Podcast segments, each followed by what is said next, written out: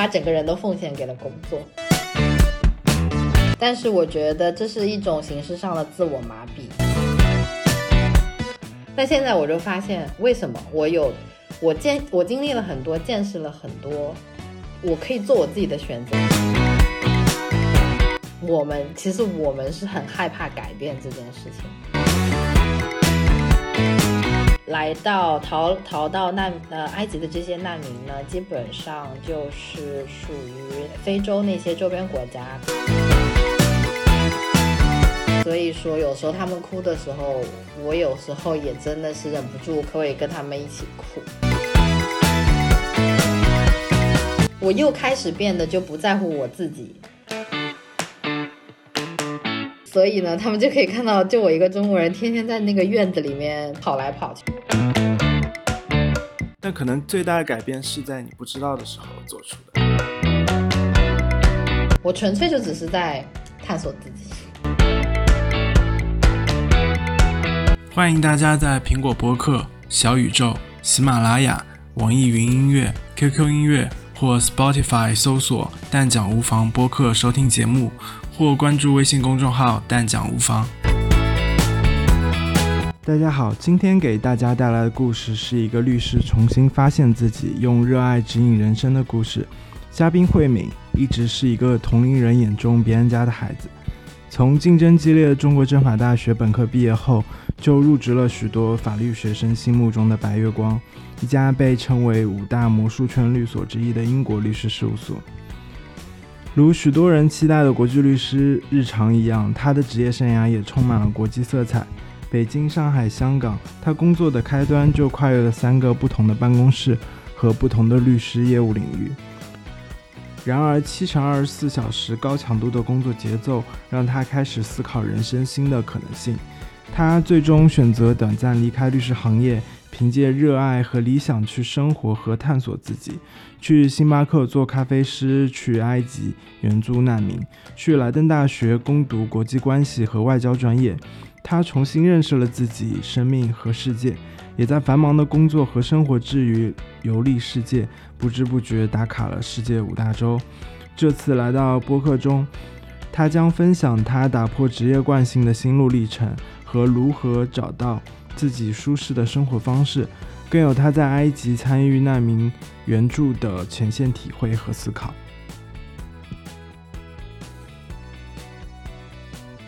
好，今天欢迎慧敏来到我们的节目中，然后你能不能先介绍一下你的经历？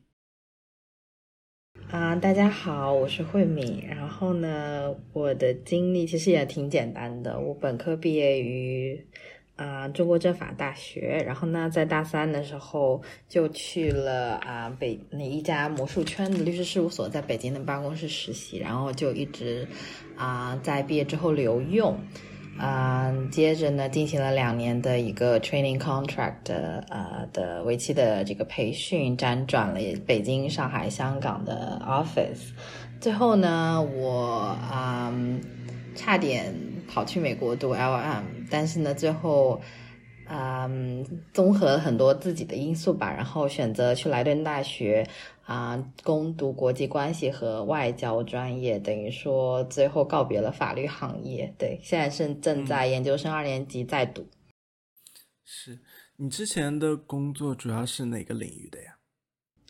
嗯，之前因为我们呃是 follow 英国的一个 training 的制度，所以我们每半年都会去不同的 office，然后你选择不同的 department。所以我辗转做过 corporate，然后啊 EDM 就是属于 capital markets，还有 banking 这样子。嗯嗯，对，所以你是在两年的经历以后，就是做出了一个改变，对吧？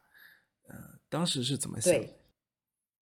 呃，当时其实自己刚开始做律师的打算，也是给自己定的目标是首先完成这两年的 training 期，然后 qualify。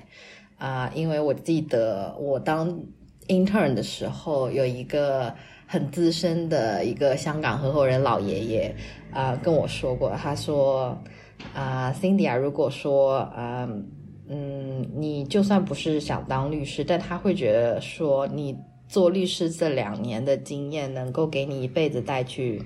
非常多的啊。益处和收获，所以我当时也是有听他的鼓励，所以当时本来是打算大四毕业就去念 LM，但是啊，最后就留下来啊，打算说挑战一下自己，至少做个两年看看能成 就一些什么东西。嗯，对，所以你做了两年以后感觉如何？就是有没有这个他说的一些提升啊，或者说一些不一样的收获？呃，提升你肯定从叫什么 soft 嗯 skills 跟硬件就是都会有提升。嗯，比较明显的就是说，我现在在读书，然后我们的 program 里面大部分呢都是可能是刚刚本科毕业，然后就直接上来读 master。但我们其实有三个律师在我们项目里面。大家都是二十七、三十这样的一个岁数，所以你会明显发现，在写论文 essay 的时候，我们的处理方式。至少我们整一个文章会有一个很明显的 structure，然后 bullet points，you know，就是我们不会写那些废话，所以明显的给老师的观感上，老师会觉得很 impressed，他会特意在评论你的文章的时候就会点出这点，他说你的你的你是 well organized，然后我可以看到你的观点很清晰，很有逻辑这样，所以我觉得这就是我们作为法律人的一个优势，包括以后我就算不从事法律职业，我跳行转行。也会是一个很非常巨大的优势，嗯嗯，对你你提到你毕业的时候其实想读 LM，但是你现在其实读的是国际关系和外交，所以这个呃为什么会想到是去读国际关系呢？后来？呃，其实因为我一个跟我自己的兴趣有关吧。我从本科的时候我就对这些 human rights、这些 public interest 的方面有啊非常大的兴趣，尤其是难民啊之类的议题。然后我在嗯，我在申请哥大的时候，LM 的时候，我拿到 offer 的时候，其实我有在考虑说，嗯，哥大其实 public interest 也不错。那为什么我最后没有选择去哥大呢？因为我觉得，呃，我在谋求一个改变，因为我是有在考虑离开法律行业，尝试全新的东西。那么，我如果去各大 IM 的话，啊，至少周围的同学都是律师啊、法官之类的，可能对于我开拓一个新的道路，嗯，并不是一个特别合适的一个一个一个 program。然后我当时就想到，啊，我对国际法这些人权法有有兴趣，那就当然就想到莱顿了。所以就从莱顿大学的这些国际法的项目和人权法的项目入手，然后哎，不小心看到了有这个国际关系和外交这个专业，然后它也呃非常吸引我，因为它是两年的一个项目，跟荷兰这边的政府部门的机构也有合作，呃，所以我就想说，嗯，那我跨专业申请试试看，如果说嗯升上的话，我就考虑去。对，因为这对我来说是一个全新的尝试，就可能在辞职是我一个转折点。因为在辞职之前，我的想法就可能是我要做好手上的东西。我嗯，就是因为你在那个，就我觉得现在是这样，就是我觉得你在那个律师行业里的时候，你觉得这是一个 game。就是他一直在不停的 push 你去升级打怪，因为周围人所有人在升级打怪，对对，然后你就在那个游戏里面，你在不停的看到我下一个任务是什么，然后比如说我下一个任务我 training，下一个任务就是我要去啊转另一个部门，然后转另一个部门要学新的东西，我要拿到好的 review，然后 appraisal，我才可以继继续两年之后 qualify，那 qualify 之后呢又到哦。哪一个 level，哪一个 level 就是到 senior，然后到 managing associate，就是他给你定好了这样一个规则，然后你好像沉浸在那个游戏里的话，你就会一直不停的往前走，你停不下来。嗯，所以说等我跳出来之后，我开始改变我自己，就是我只做我没有做过的事情。现在，嗯，所以我就专挑那些有挑战性的，我没做过完全新的领域，然后我去尝试。所以这里可以提到我的。其实因为疫情，我在家有一年半的 gap year，嗯，在这一年的 gap year 里面，我尝试了很多很多很多新的东西，比如说我去星巴克做咖啡师啊，对，做了半年，对，呃，因为小时候没有机会做嘛，所以说 趁这个机会我就去尝试了，嗯，那做服务业是怎么样的呢？不同的服务业，比如说律师，像我们之前那种做飞速，我们都是 paperwork，一直坐在电脑前面，这是一种沉浸式的一种沉一种类型的沉浸式办公。对，然后那你做咖啡师呢，又是另一种沉浸式的办公。为什么？因为你一直都在用你的呃体力劳动，还有加上你一直在不停的做饮料，还有你不停的跟呃顾客在面对面的那一种沟通，那跟完全纯 paperwork 又完全不一样，一个另一个极端。啊，对，然后再到这是两种，一种光靠体力，然后一呃当然也要靠 sales 的能力。其实我在星巴克还挖掘了我就是做 sales 的能力。因为我要不停的卖月饼，然后还要啊中秋节卖月饼，然后端午节卖粽子，然后平常还要卖那些基础的那些储值卡和像优惠券之类的。所以你呃，这就让我感觉到非常新鲜，因为我做不同的工作，哎，我发现我一个新的技能，然后你就要不断的加持加持，但是就让你整个人就 感觉非常的。嗯，新鲜，然后你都会对未来就更充满了期待。那那你还是挺喜欢在星巴克做咖啡师的，对吧？对，因为我当时 paperwork 做久了之后，我就发现，哎呀，我一直就对着电脑，要不然就是跟同事讲话，你很少有跟人交流的一个机会。所以我做咖啡师的时候，我开超开心的，因为你每天。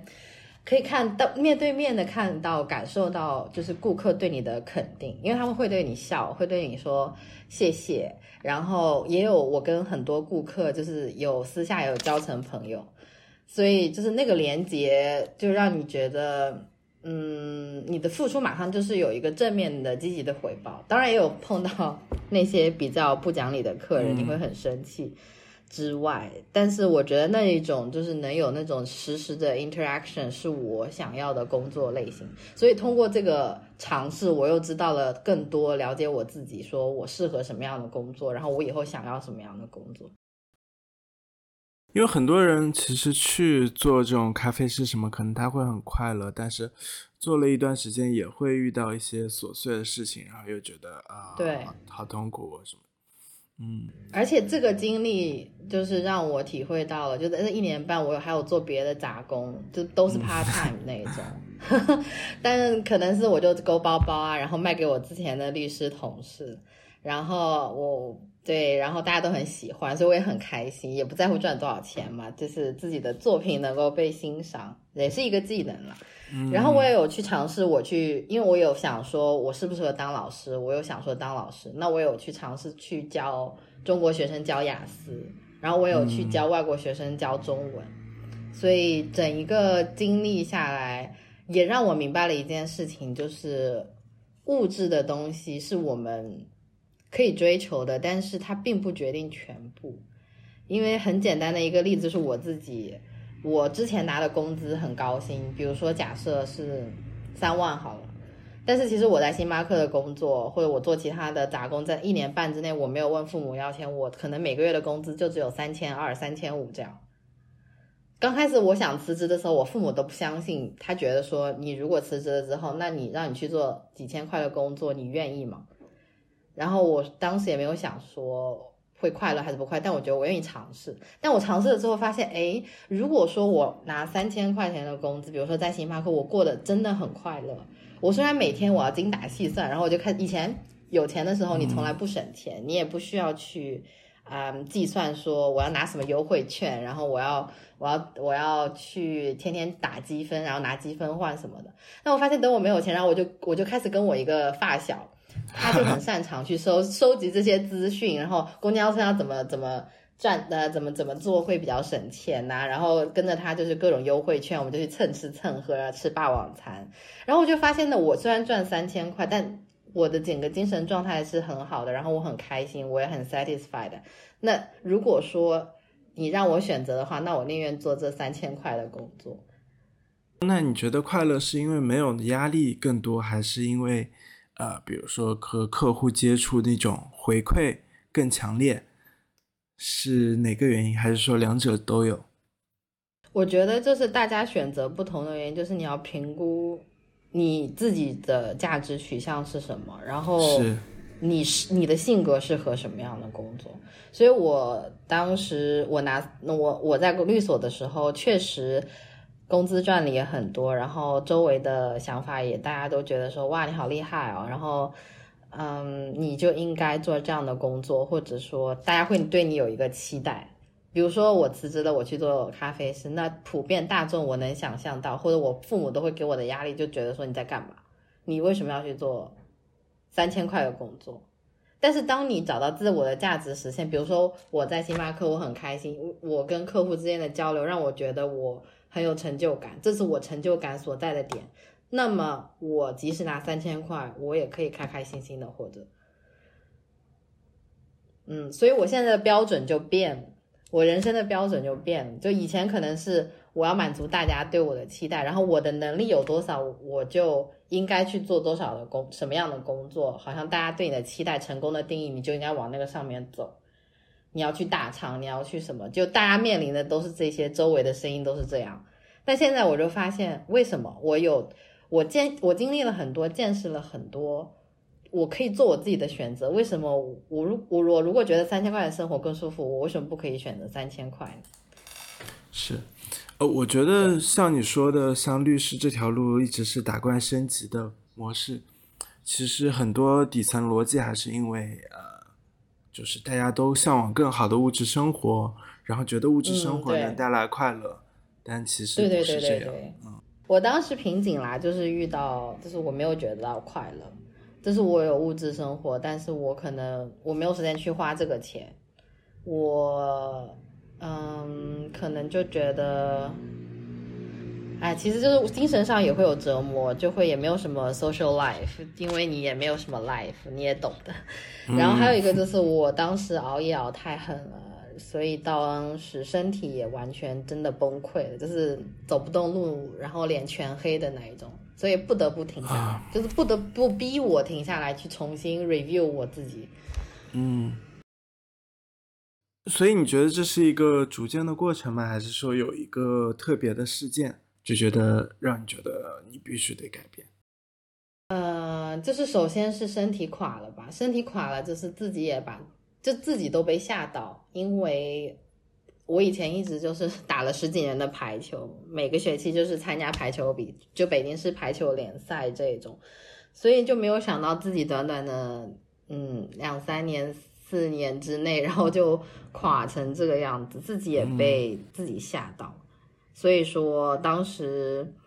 嗯。因为从小也是不服输的个性嘛，就是自己垮掉了之后，自己也没有办法接受，说啊我怎么竟然垮了？然后你垮了之后，你的工作量就会降低，降低了之后，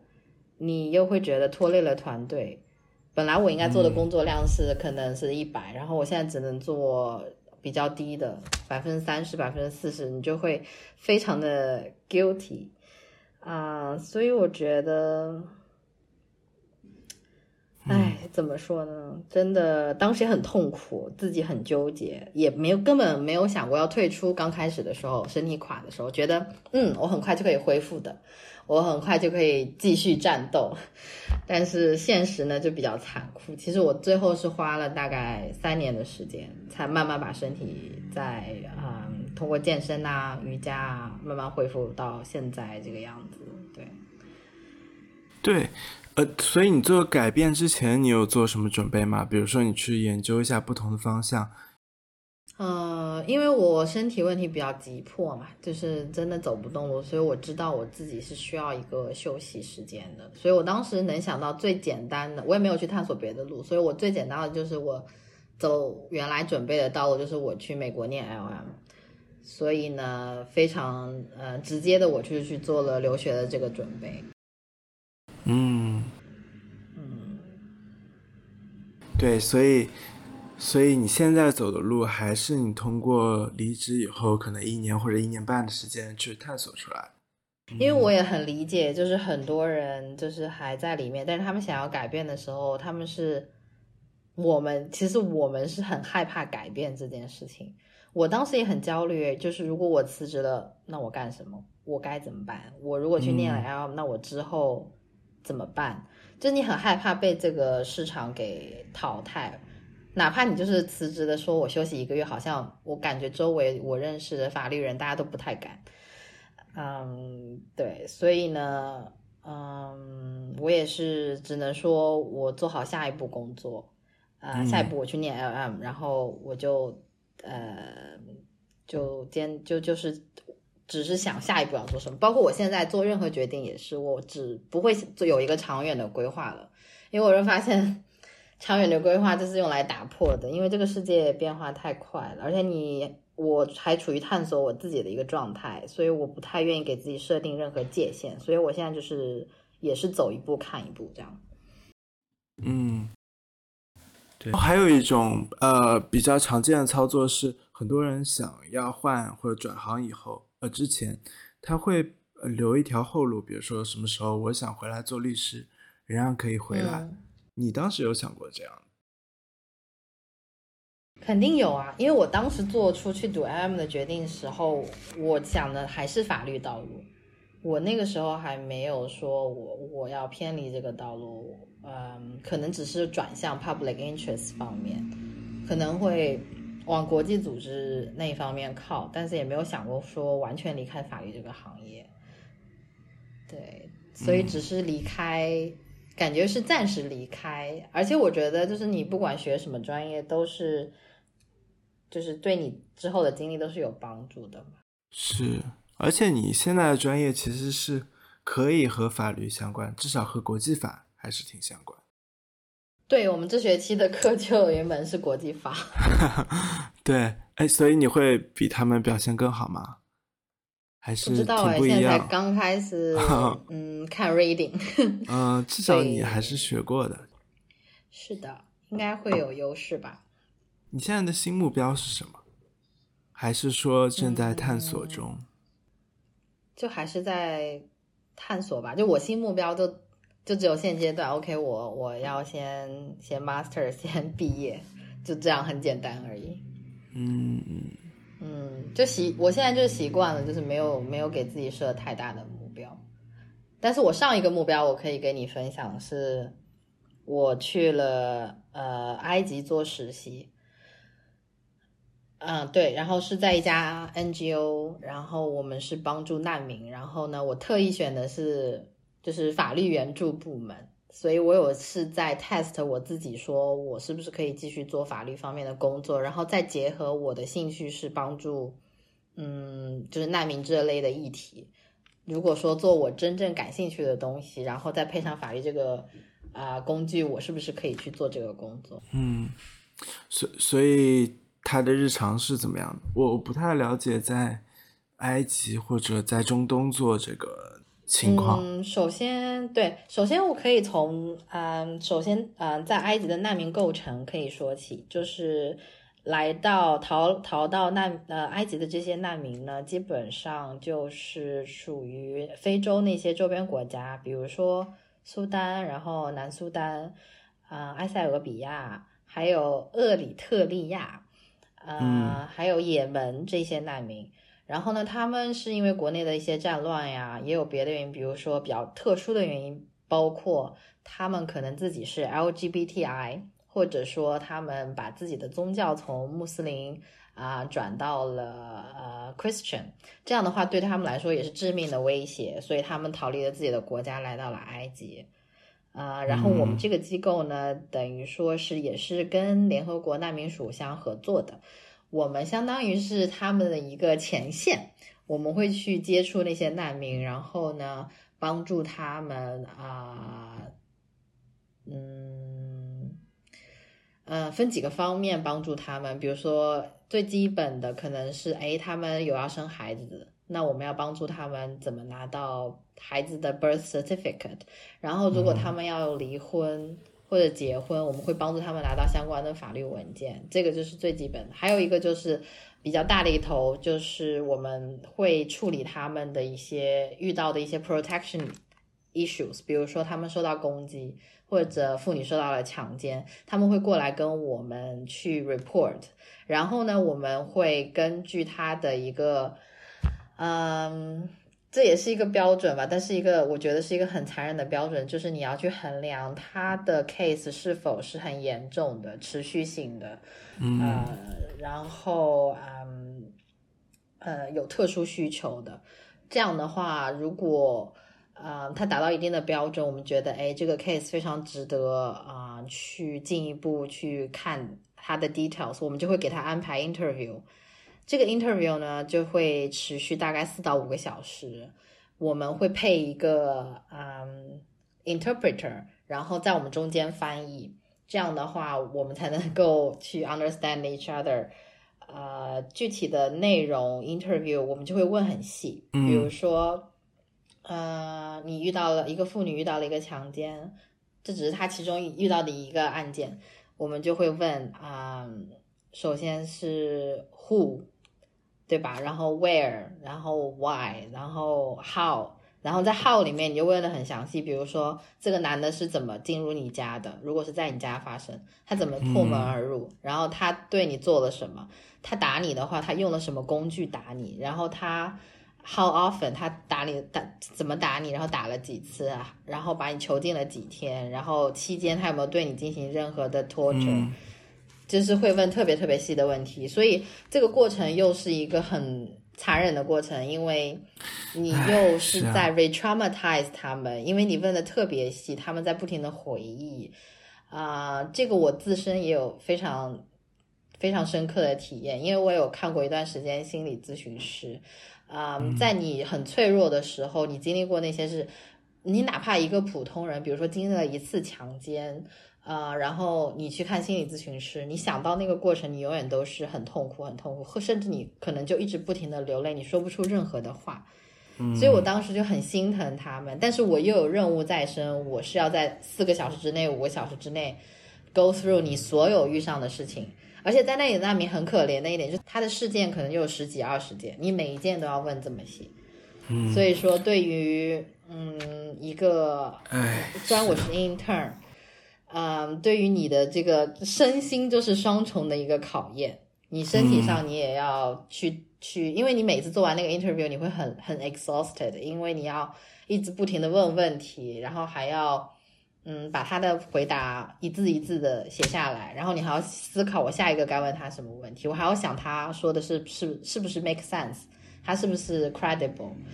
然后呢，还有就是 mental 上的一个一个考验，就是。我心就很软，所以说有时候他们哭的时候，我有时候也真的是忍不住，可以跟他们一起哭，但我会克制一下，对我会克制一下。这些是在埃及发生？对，这些都是在埃及发生的。然后，嗯，所以你会不禁的想到，我也生活在埃及啊，就是我也生活在开罗，在同一个街道或者什么，就是他们可能就是被受到。攻击，你就不敢相信这是在同一个城市发生的事情。他们从别的地方逃到埃及来，也是因为有一些时间。对，我可以跟你讲两个很特殊的案例，就是，嗯，一个就是 LGBTI 啊，我也有朋友，就是其实我们很多雇佣的呃 employee 就是难民本身，所以我有。跟他们聊更深入的话题，所以我认识一个人，他其中一个人就是他自己是啊 LGBTI，然后呢，他逃到了埃及，刚开始呢，他就会穿的非常的嗯女性化，比如说那种什么 tight jeans，然后他穿很花边的衬衫，这对他们来说都是很危险的事情，因为在穆斯林国家，埃及是个穆斯林国家啊，他对这个是啊无法容忍的，甚至他们如果遭遇到了任何的啊。刑事案件，他们是不敢去，嗯，警察局去报警的，因为警察局发现如果他们是 gay 的话，就会把他们抓起来，嗯，detain，嗯，所以说这个，而且还要他们还会面临自己家族的一个追杀，嗯嗯。对，然后还有一个就是你转宗教，我们也有一个同事，他其实转了宗教，但他不敢让任何人知道，他还是伪装成穆斯林啊，很典型，她是个女生，她就会一直戴着头巾，然后嗯，努力保持跟大家一致，然后不被大家发现，这样。嗯，所以所以你们对他们帮助是就是个案的帮助，还是说你们会有一整套东西？因为我想到一个难民可能到了埃及以后，他首先得要入境得要合法，对吧？然后其次他要能够在这里居留下来，另外他可能要有生活来源，呃，就是心理上面也需要帮助。对。我们就是有不同的部门，我们也有 mental health 的部门，然后我们也有说给啊一些 financial support 的部门，比如说我帮你去啊 relocate，如果你遇到任何攻击，我们可以帮你联系 housing，呃，帮助你去搬家。然后也有我们的 legal aid team，我们 legal team 也有分，第一个就是你说的，首先他到了埃及，他涉及到一个难民身份认证的问题，所以我们有专门一个部门去帮他们做那个。然后我们是，呃，我们这个 team 呢是做 resettlement，就是说他如果有一个非常强的一个嗯需求和我们认为他达到了一定的 criteria，他我们可以帮助他去重新安置到第三个国家，比如说我们帮他安置到啊澳大利亚或者美国这样。哦，就是说实话，每一个在埃及的难民他都有重新安置到别的国家的需求。但是我们能帮助到的，真的很少很少的案例最后成功的，因为它整个 system 是这样走的，就是我们先去 screen 这些 case，然后呢，我们觉得达到我们认为的符合联合国难民署的一个标准的 case，我们再 refer 给有联合国难民署，然后联合国难民署他们再重新去 screen 这个 case，比如说 interview，重新来一遍。然后发现，嗯，他们是 credible，然后符合 criteria，然后他们再移交，比如说澳大利亚 embassy，然后他们再去重新 screen 一遍，所以这个整个过程非常的漫长。哪一步任何出了一点点问题，可能他们就没有办法实现这个 resettlement 这个最终的目标。我我觉得做这个可能很多时候也是会有一点点呃无助，因为太多难民了，太多需要帮助的人。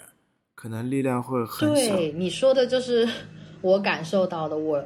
我能感受到难民们很无助，然后我感受到我也很无助，因为我不知道怎么去帮你们，我没有办法帮你们，因为整个 system 就是这个样子，很无力。对，所以我觉得常年或者几十年做这种工作的人真的特别伟大。对，真的特别伟大。所以呢，经历了这一次的 test 之后，我发现，哎。这种工作类型呢，又不太适合我，因为我发现我，嗯，所以我每一次试验就是在了更多的了解自己。嗯，说实话，我觉得他这种还需要心挺狠。对对对对对对对，不然的话，你会真的陷进去，你出不来。这是另一种陷进去，就是沉浸式办公啊，就是。对，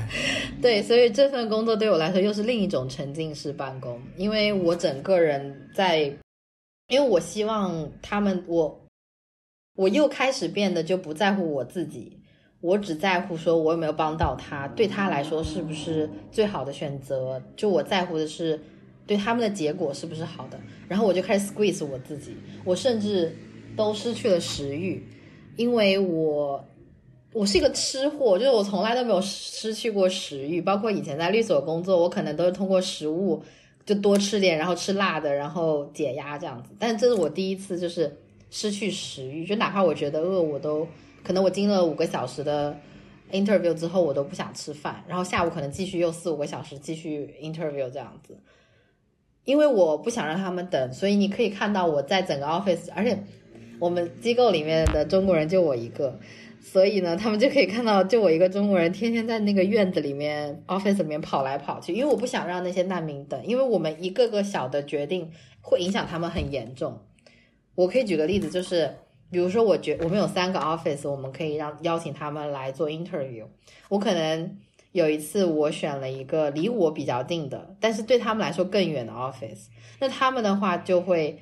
根本就没有钱，就像你说，他们也不光面临这些。Legal issues，他们根本就没有经济来源，他们很难找到工作，因为在埃及，他们其实工作是不合法的，是不允许他们工作的，所以他们只能做一些零工。那很多难民为了来参加我们的 interview，可能有一些嗯，比较极端的例子就有一些是他通过去出卖性，然后换取一定的路费，然后来参加我们的 interview。然后我也有个 client 也是，他为了他室友借了十十磅十磅埃及镑，然后来我们办公室 interview，但他没有钱回去了。然后他问我们可不可以给他钱，但是我们 senior 就说 budget 有限，我们不能给他。那我就很担心他，我问他那你怎么办？你怎么回去？他说那我只能去地铁站里面乞讨，看看有没有人会给他钱。哎，是。对，所以你面临他，就我们面临的可能只是一份工作，对他们来说是很现实的问题，息息相关，他们都没有生活质量吧，就是他息息相关到他们生存的一个问题。嗯，所以呢，为爱发电就是，嗯，要有一个 strong heart，要不然的话，我觉得我首先我自己可能没有多久就会崩溃，也不是很可持续发展。嗯，对，但是这件事情和你其实跳出法律圈的初衷其实很像。你做了以后，你才发现有些东西可能不适合，或者呃，就而且你在中间知道了这件事情是怎么样以后，才做出一个选择。其实一直都在探索不同的东西。大家可能比较难跳出来尝试新的东西，可能就是会害怕吧。但是我经历了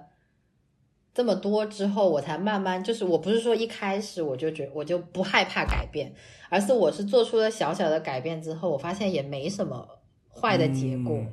然后慢慢慢慢，你一件一件小事积累起来，你会发现，嗯，其实我去尝试新的东西也没有怎样啊。然后你就会变得越来越敢去尝试新的东西。嗯，这也是一个很好的 insights，因为很多人觉得可能一改变就什么都回不去了，然后呢是可能人生中最大的改变，但可能最大的改变是在你不知道的时候做出的。对，对，就是大家都被自己心里的那个大象给先吓住了。嗯但其实做了之后，真的没有什么。而且我觉得还有一点就是，大家要相信自己啊，就是我们大家都是每个人有自己的特长，然后都有自己的能力、擅长的范围，就是我们不可能没饭吃嘛。这是我今我刚开始安慰自己的一点，就是我不可能没有饭吃。如果我再不行，我可以怎样怎样怎样，有很多备选。对，特别是你做过星巴克以后，你就知道其实还挺多选择。对，而且你做了星巴克之后，发现其实不是说我追求物质的是一种活法，我可以有很多活法。对，所以去难民这个服务算是你们专业比较常见的一个实习嘛？没有啊，就我们我是我们专业这么多年来可能头一个吧，因为我一回来，我一回来，我们 study advisor 就给我一个大大的拥抱，然后呢，就还有我们系主任也过来跟我大大的拥抱，他说你这个做的非常的不容易，然后呢，嗯，对，然后他们他们就非常的 cherish 我，我有愿意去做这个事情，嗯，所以呢，这不是每个人都能做，而且我也是当时我们那个机构里面，呃，唯一的中国人，不是、这件事情不是很多人做。你的同学都去做什么事？我的同学大部分都会去啊、呃国际组织啊，然后会去一些在欧洲的一些 NGO 或者欧盟的一些机构。对，但但对我来说，我就对我来说，我对我没有吸引力，因为我是想要尝试新的东西，所以 我很有，我就不知道，我可能天生就比较喜欢探索吧，所以我去埃及这个决定，我做的非常的干脆简单，我就很向往去。我觉得你就是对社会或者世界很有好奇心，所以，呃，这可以解释很多这些选择啊、改变啊。嗯，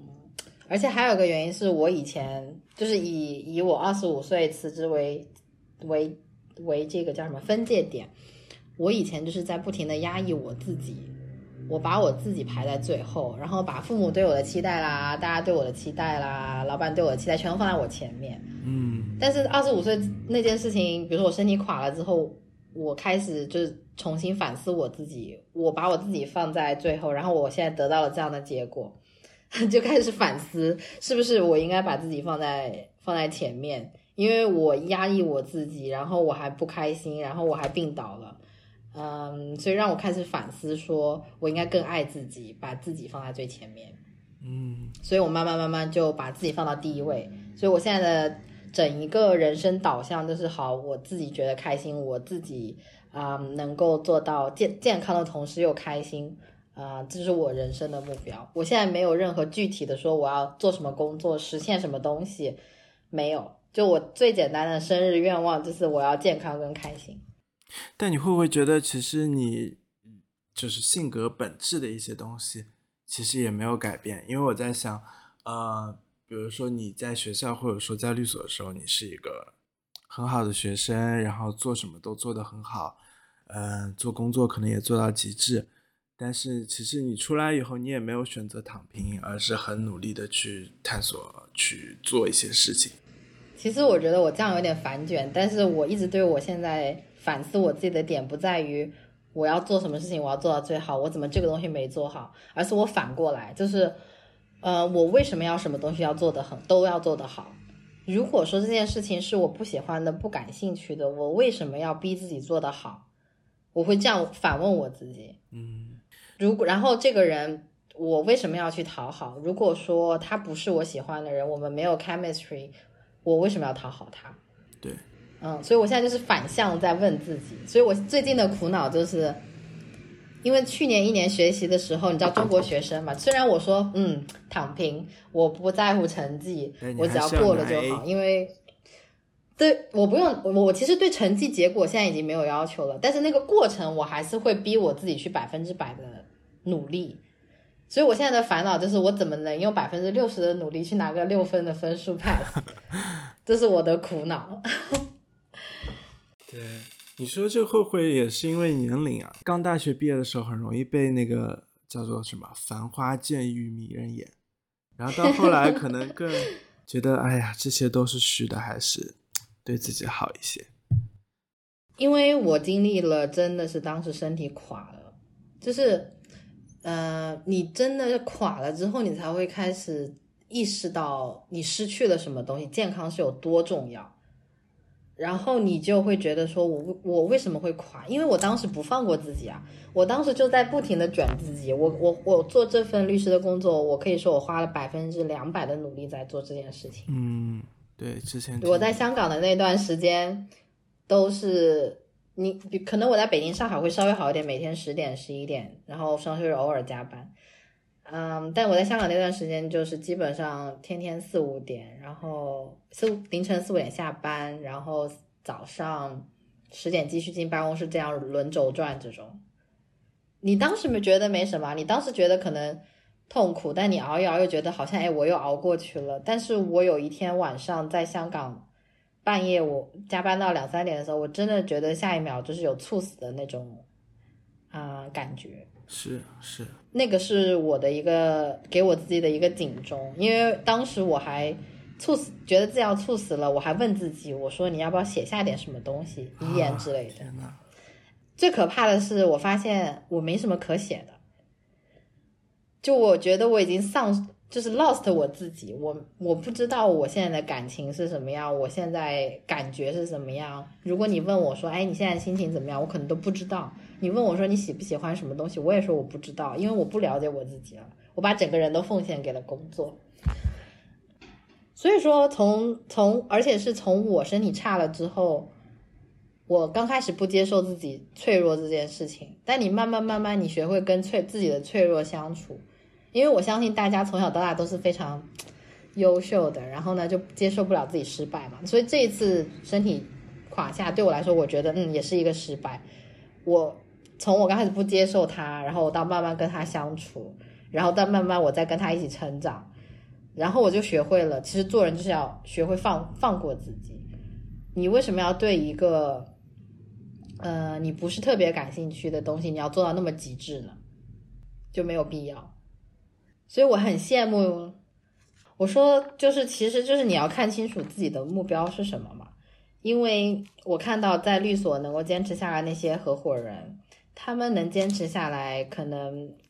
可以大概分为两种。我觉得，第一种就是他们追求物质上的。有一个合伙人曾经跟我说过：“赚钱不香吗？” 然后另一种类型的呢，就是他真的非常享受做 deal，他会觉得非常非常有趣，非常非常热爱这个事情。这是两种我能看到能够坚持很久很久留在律所，然后一直引以为为傲这个行业做下来的。所以我觉得，每一个人不一定说要做法律行业，你学什么就做什么，而是你找到你自己想要什么，然后你 enjoy 它，对，那才是对对你来说对的一个行业一个工作。有很多人还也会说，呃，其实，在法律行业做，你也会有一些呃收获，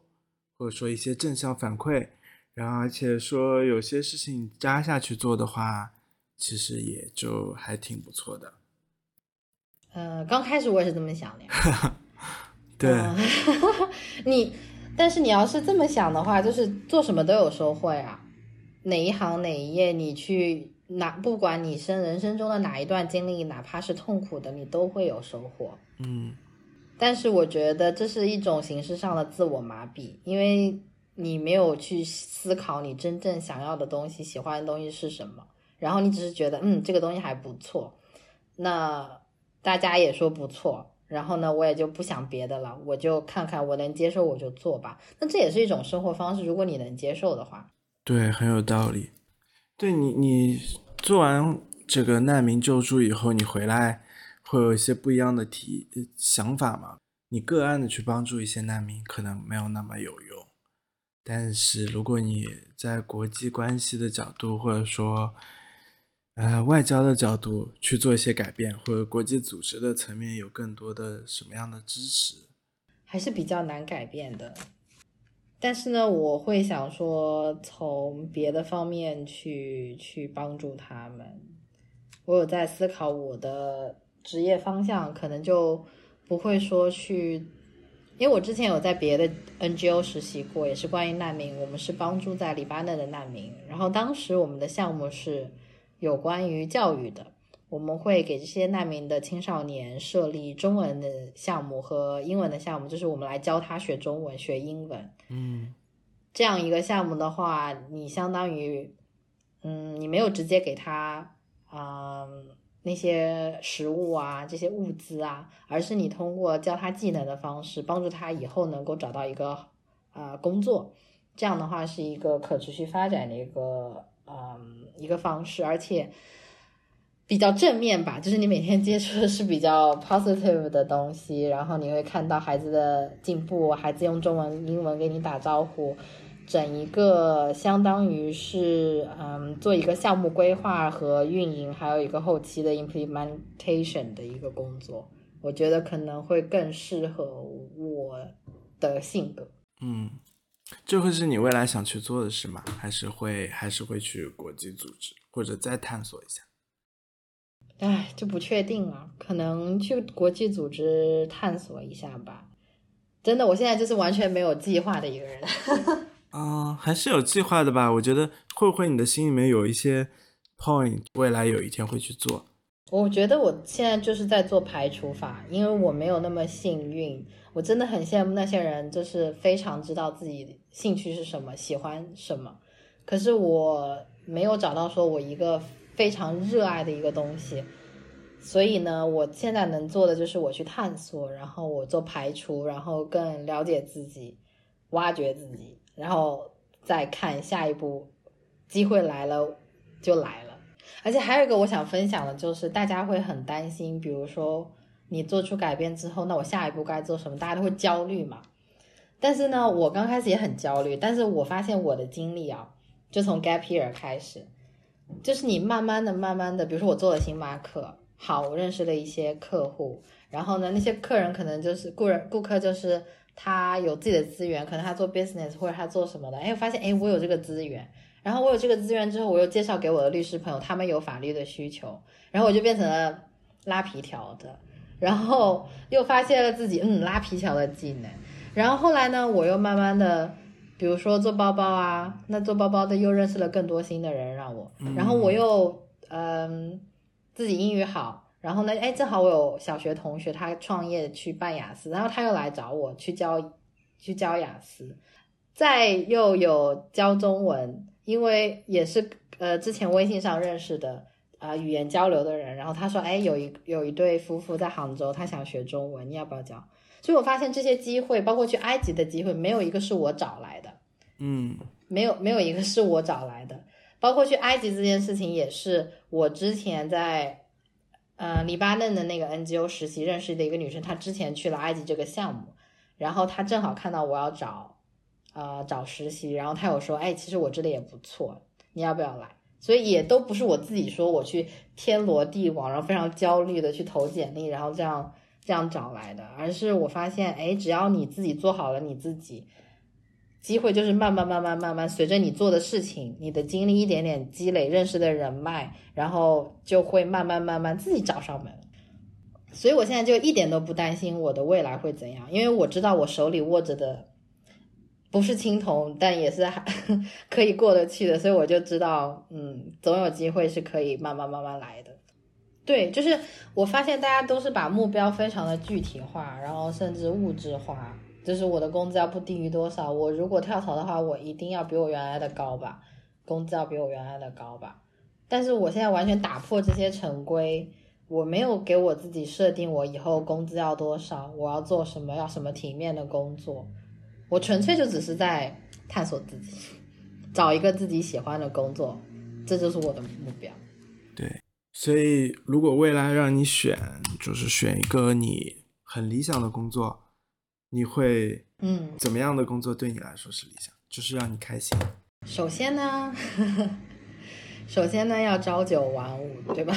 这是这是我最基本的要求。嗯，我的理想就是找一个朝九晚五的工作。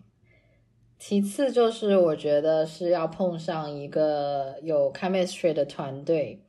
呃，特别是老板是需要跟你有 chemistry 的，不然的话是一个很艰难、很痛苦的一个一个过程。其次，金钱，我觉得你现在给我选的话，我宁愿拿性价比比较高的工资去换朝九晚五，而不是拿稍微高一点的工资牺牲全部时间。嗯，You know what I mean？是是 是。所以，如果现在有人想转行，不想做律师了，你会建议他们，比如先做尝试？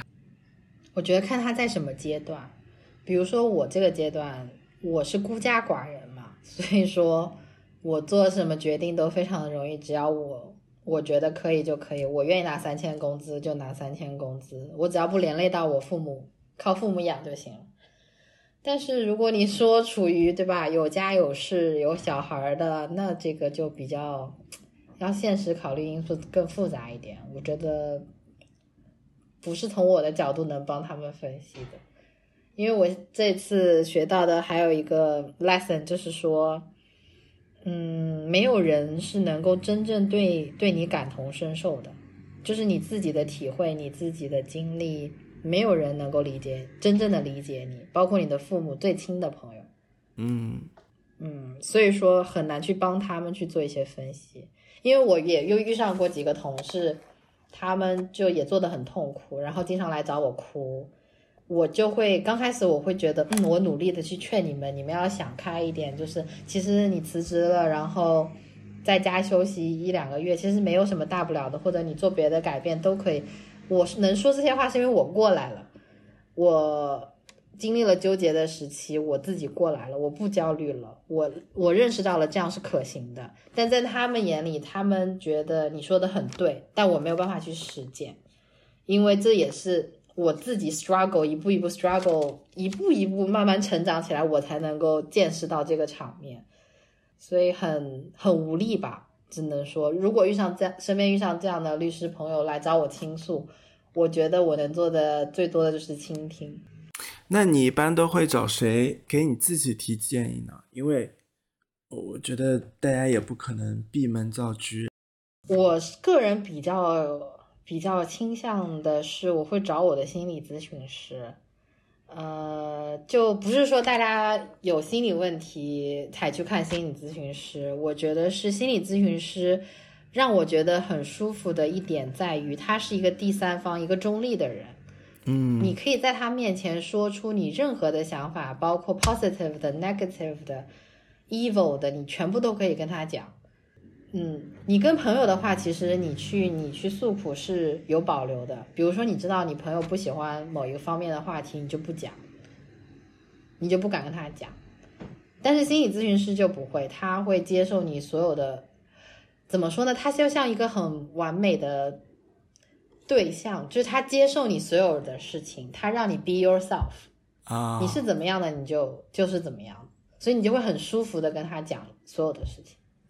对我觉得这就是心理咨询的一个好处。当然，你也要碰上有 chemistry 的心理咨询师，让你愿意跟他分享你的事情。嗯，对。而且你这里其实还挺点题的，所以我们今天聊了这么多，很多到最后还是要 be yourself。很多时候，如果要强迫自己这件事情，可能真的就做不长。对，就是 be yourself 这件事情呢，从我二十五岁为转折点，我开始叛逆。我的叛逆期就是从二十五岁开始，当我 realize 我满足别人的期待的这种生活让我崩溃。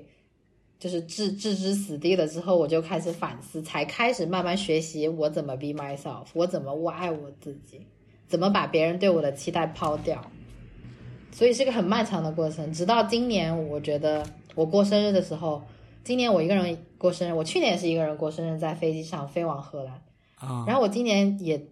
继续一个人过生日，我就发现我非常的 enjoy 我现在的状态。我现在的生活，我也没有年龄焦虑，因为我彻底摆脱了，我不跟别人比，我彻底摆脱了就是 别人对我的期待，我不想别人对我的期待是什么，而只有考虑我自己想要什么。就我妈有时候跟我开玩笑，就说：“哎呀，那个谁谁谁，你表妹谁谁谁要结婚了。”我说：“关我什么事情？”就是我就完全就不会受影响，我不会有年龄焦虑，不会说我已经二十八，对我已经二十八岁。